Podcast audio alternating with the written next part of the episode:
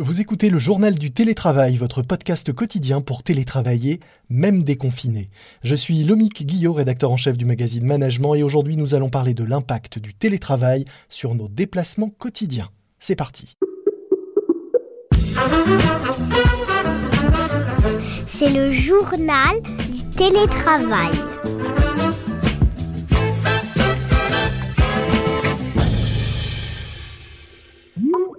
Aujourd'hui, dans le journal du télétravail de management, je reçois Cécile Maisonneuve, présidente de la Fabrique de la Cité, un think tank soutenu par le groupe Vinci, qui depuis 2010 pense et imagine la ville de demain autour des innovations urbaines notamment. Bonjour Cécile. Bonjour. Alors, puisque vous réfléchissez à la ville du futur, euh, quels sont les impacts que vous voyez déjà arriver, les impacts que le développement du télétravail aura sur nos déplacements demain et au-delà sur le visage même de nos villes? Alors la première question qu'il faut se poser, je pense, est jusqu'à quel point le télétravail va euh, se poursuivre et à quelle ampleur? Mmh C'est assez phénoménal de voir comment, malgré l'immobilité, on a maintenu un certain niveau de productivité grâce au télétravail. Je pense que c'est quelque chose qu'il faut souligner. Alors le télétravail n'est pas nouveau, il se développait petit à petit. On connaît les chiffres de la DARES. Avant la crise, euh, il y avait à peu près 3% euh, des salariés qui euh, télétravaillent au moins un jour par semaine, chiffre qui s'élève à 11% chez les cadres. Donc la question aujourd'hui, c'est comment va se poursuivre cette tendance?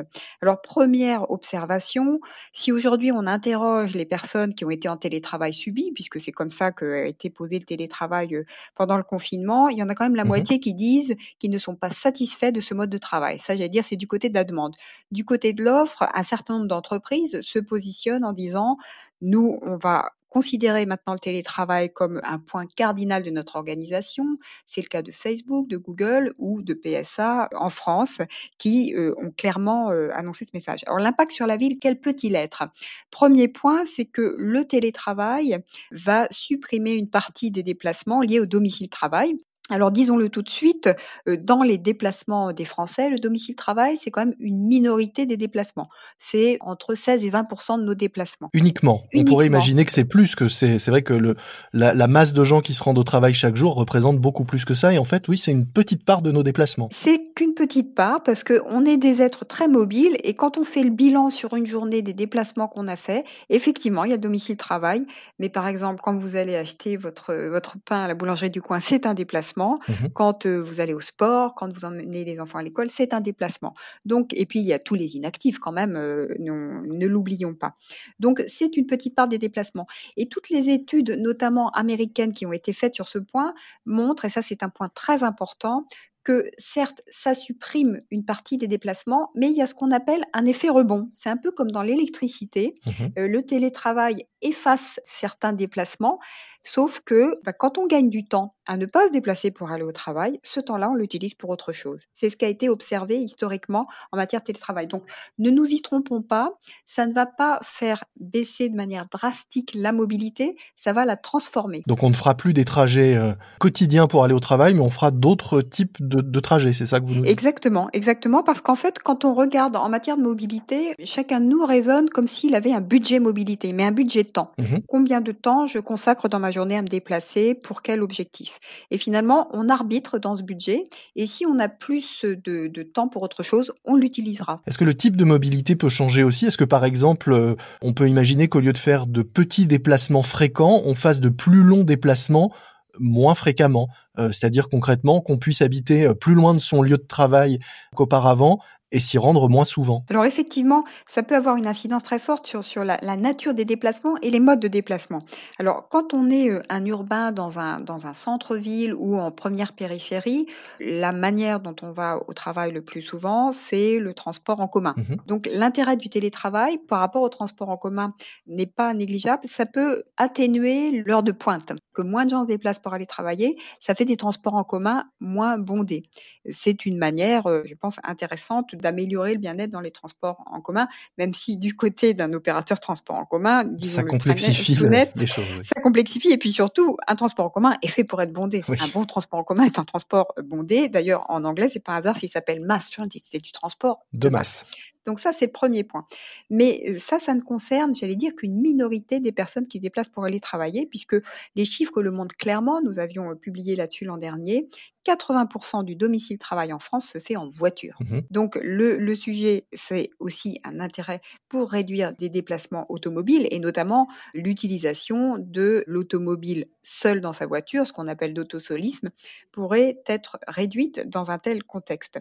Cependant, je pense qu'il est important de souligner que, encore une fois, des déplacements vont disparaître, d'autres vont apparaître. Alors peut-être des déplacements de plus longue durée pour des personnes qui vont se dire finalement, si je n'ai plus à travailler tous les jours au même endroit, je peux euh, aller vivre plus loin de mon lieu de travail. Et là, on a tout le discours sur euh, l'attractivité de la ville moyenne qui présente un intérêt euh, majeur, à mmh savoir de dépenser moins pour son logement et d'être logé, finalement, d'être mieux logé. Donc ça, il peut y avoir un effet de cet ordre. Il peut y avoir un autre effet parce que finalement, quand on parle de télétravail, je pense qu'il faut s'interroger aussi sur le lieu du travail. En période de confinement, le lieu du travail, il n'y avait pas de débat, c'était notre domicile. Mais quand toutes ces entreprises disent bah, finalement, je vais favoriser le télétravail, on peut aussi imaginer qu'il va y avoir des lieux tiers, enfin, ce qu'on appelle des tiers-lieux, qui seront utilisés pour le télétravail, c'est-à-dire ni le domicile, ni le bureau. Typiquement des espaces de coworking à proximité du domicile où on se rendra pas pour se retrouver avec ses collègues, mais avec d'autres télétravailleurs. Alors à proximité du domicile ou à proximité d'un hub de transport en commun, par mmh exemple. Vous aviez cette réflexion dans le cadre des gares du Grand Paris Express, l'idée de dire que finalement ces gares peuvent servir à beaucoup de choses, y compris à être des hubs non seulement pour passer d'un mode de transport à l'autre, mais aussi pour réunir des personnes qui n'auront plus à faire le trajet dire, final entre la gare et le lieu de travail. On peut, on peut imaginer plein de solutions finalement qui ne soient ni le domicile ni l'entreprise. Et l'intérêt de ça, c'est de répondre à une préoccupation qui s'exprime avec actuellement avec le, télétravail obligatoire, plus ou moins auquel nous sommes soumis. C'est de dire finalement, quand on travaille chez soi, il faut pouvoir organiser l'espace mmh pour travailler. Ça pose aussi des questions sur la limite entre vie professionnelle et vie personnelle.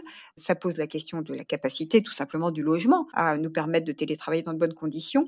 Donc euh, cette, cette question du, tiers-lieu, à mon avis, va se développer. Est-ce que pour être un peu euh, caricatural, ça ne veut pas dire euh, finalement, vous qui réfléchissez à, la ville de demain, que le schéma qu'on connaissait de grandes zones pavillonnaires, dortoirs, de banlieues dortoirs et de zones d'activité tertiaire, ça va disparaître au profit d'un maillage beaucoup plus fin euh, du territoire où les zones de travail, d'habitation, les tiers-lieux vont euh, cohabiter dans quelque chose de beaucoup plus fin que ces grandes séparations euh, un peu caricaturales. Alors cette séparation fonctionnelle, elle est évidemment très 20e siècle. C'est vraiment la ville fordiste.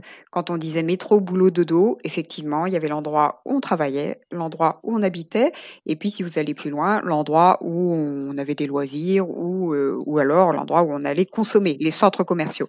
Donc ça, c'est vraiment la ville fordiste du XXe siècle telle qu'elle s'est développée et telle qu'elle s'est développée, disons-le, massivement en France. Ce n'est plus du tout comme ça qu'on construit aujourd'hui les nouveaux, euh, les nouveaux quartiers. Les nouveaux quartiers sont pensés dans une approche qu'on appelle multifonctionnelle, c'est-à-dire avec cette idée que à la fois il faut qu'il y ait des endroits où on habite, des endroits où on puisse travailler, des endroits où on puisse consommer, et que finalement ces différentes fonctions soient rassemblées et concentrées on en est encore loin, pas seulement pour des questions d'offres, mais aussi pour des questions de demande. L'idée qui a été quand même vendue, instaurée à la fois par le politique, mais aussi par tout un tas de dispositifs légaux, c'est cette idée qu'il faut être propriétaire de sa maison et de son mmh jardin. Et ça, c'est une idée extrêmement ancrée. Et ce dont on est en train de se parler implique de revenir sur cette aspiration très très forte des Français au pavillon, la maison avec jardin. Et la voiture, dont on parlait aussi, mais qui fait partie du lot. Qui fait partie du lot, évidemment. On est vraiment dans une, une révision, non pas, j'allais dire seulement technique de la manière de concevoir les villes, mais également dans la nécessité d'expliquer l'avantage, les avantages ou l'intérêt de cette nouvelle manière de concevoir les villes, y compris en termes de bien-être. Et est-ce que vous ne pensez pas que euh, la période qu'on a vécue et ce télétravail euh, contraint et forcé a fait faire un grand pas en faisant prendre conscience à beaucoup qu'on pouvait faire autrement? Il est évident que on a testé en live euh, une nouvelle manière de faire. Mais il y a le, le, mot que vous avez employé est important, contraint. Comme je l'ai dit tout à l'heure, la moitié des, des, des télétravailleurs forcés de Covid-19 ne se déclarent pas du tout à l'aise mmh avec cette manière de travailler. Donc ça, c'est un point important. D'autres recherches commencent à montrer aussi que ça induit des très forts effets en matière d'inégalité homme-femme. Et ça, je pense qu'il ne faut pas non plus le négliger dans un pays comme la France où le taux d'emploi des femmes est extrêmement élevé. Mmh et puis, il y a un autre point, c'est que tout ce dont on se parle là concerne, redisons-le, majoritairement, massivement des cadres. Et est-ce qu'on n'aura pas une sorte de ville à deux vitesses où vous aurez d'un côté des cadres avec un, bien-être assez fort puisqu'il y aura plus ces déplacements ressentis comme contraints et des manières de travailler finalement des choix qu'ils auront? Et de l'autre côté, une ville bah, pour ceux qui assurent des services qui ne sont pas télétravaillables et qui notamment devront aussi servir tous ces cadres parce que travailler chez soi, ça induit des besoins en termes d'IT, de, télécommunications, de services qui sont différents. Il y a une autre mobilité dont on parle peu mais qui induite par ce dont ce qu'on est en train de se dire, c'est la mobilité des biens livrés à domicile ou dans des tiers-lieux. Quand on parle mobilité, on oublie souvent cet aspect des choses, mais je pense qu'il faut aussi l'intégrer. Qu'est-ce que le télétravail produit en matière de livraison à domicile et en matière de logistique urbaine? C'est une vraie question. C'est un sujet qui a des impacts environnementaux et de pollution très importants. Et c'est, à mon avis, un problème qui est trop peu examiné quand on parle télétravail. Il faut penser à tous les services associés au télétravail. C'est-à-dire euh, que, bah, pour revenir à ce modèle euh, de, la ville du XXe siècle dont vous parlez, le, risque, c'est de remplacer les salariés qui se déplaçaient entre une banlieue dortoir et des grands centres tertiaires par des biens qui se déplaceraient d'entrepôts euh, géants installés en périphérie jusqu'à des, des pavillons où des cadres seraient tranquillement en train de télétravailler finalement. Ces déplacements-là étant opérés par des personnes. Oui, les colis viennent pas tout seuls avec leurs leur petits pieds. Voilà, il y a des visions très futuristes avec des livraisons par drone, pourquoi pas, ce qui est possible dans des zones peu denses, des petits robots. Mais disons-le très clairement, aujourd'hui, c'est pas de ça dont on parle. On parle de tout un secteur qui implique de la main d'œuvre. Donc c'est une question, je pense, encore une fois, qui est très très peu étudiée parce que le fait est qu'on n'avait pas jusqu'alors de données importantes. Mais il faut relier ces deux sujets parce que la mobilité est un tout. Il n'y a pas c'est des personnes d'une part, c'est des biens d'autre part. Si on raisonne du point de vue environnemental, c'est un tout. Si on raisonne du point de vue de l'occupation de l'espace public, l'espace public, c'est un bien rare dans une collectivité et c'est un bien d'autant plus rare que la collectivité est dense. Donc c'est un sujet qui n'est pas du tout euh, anodin. Merci beaucoup euh, Cécile Maisonneuve pour cet euh, éclairage et ce point de vue original et différent sur les conséquences du télétravail sur nos déplacements et au-delà sur la ville de demain. Je rappelle que vous êtes présidente de la Fabrique de la Cité, un think tank soutenu par le groupe Qui pense justement cette ville de demain. Nous mettrons dans les notes de l'épisode un, lien vers une des notes récentes que vous avez pu produire sur ce qu'il y a derrière les mots du télétravail et qui rejoint un certain nombre de points que nous avons évoqués ensemble aujourd'hui. Merci à vous. C'est la fin de notre JT, le journal du télétravail, un morceau à ajouter à votre playlist de déconfinement. Pour rester dans les mobilités douces, pourquoi ne pas écouter la complainte de l'heure de pointe de Jodassin, cette chanson qui déjà en 1972 disait qu'à Paris, à vélo, on dépasse les autos. Et puis un podcast que je vous recommande, Paris la bataille, un podcast de France Info sur les municipales et au-delà sur les projets pour Paris et les propositions des différents candidats pour imaginer la ville de demain. Paris la bataille à écouter sur le site de France Info. Pour écouter notre podcast, rendez-vous sur Apple Podcast, Castbox, Spotify, Deezer et les autres. Abonnez-vous, vous serez ainsi certain de recevoir chaque nouvel épisode.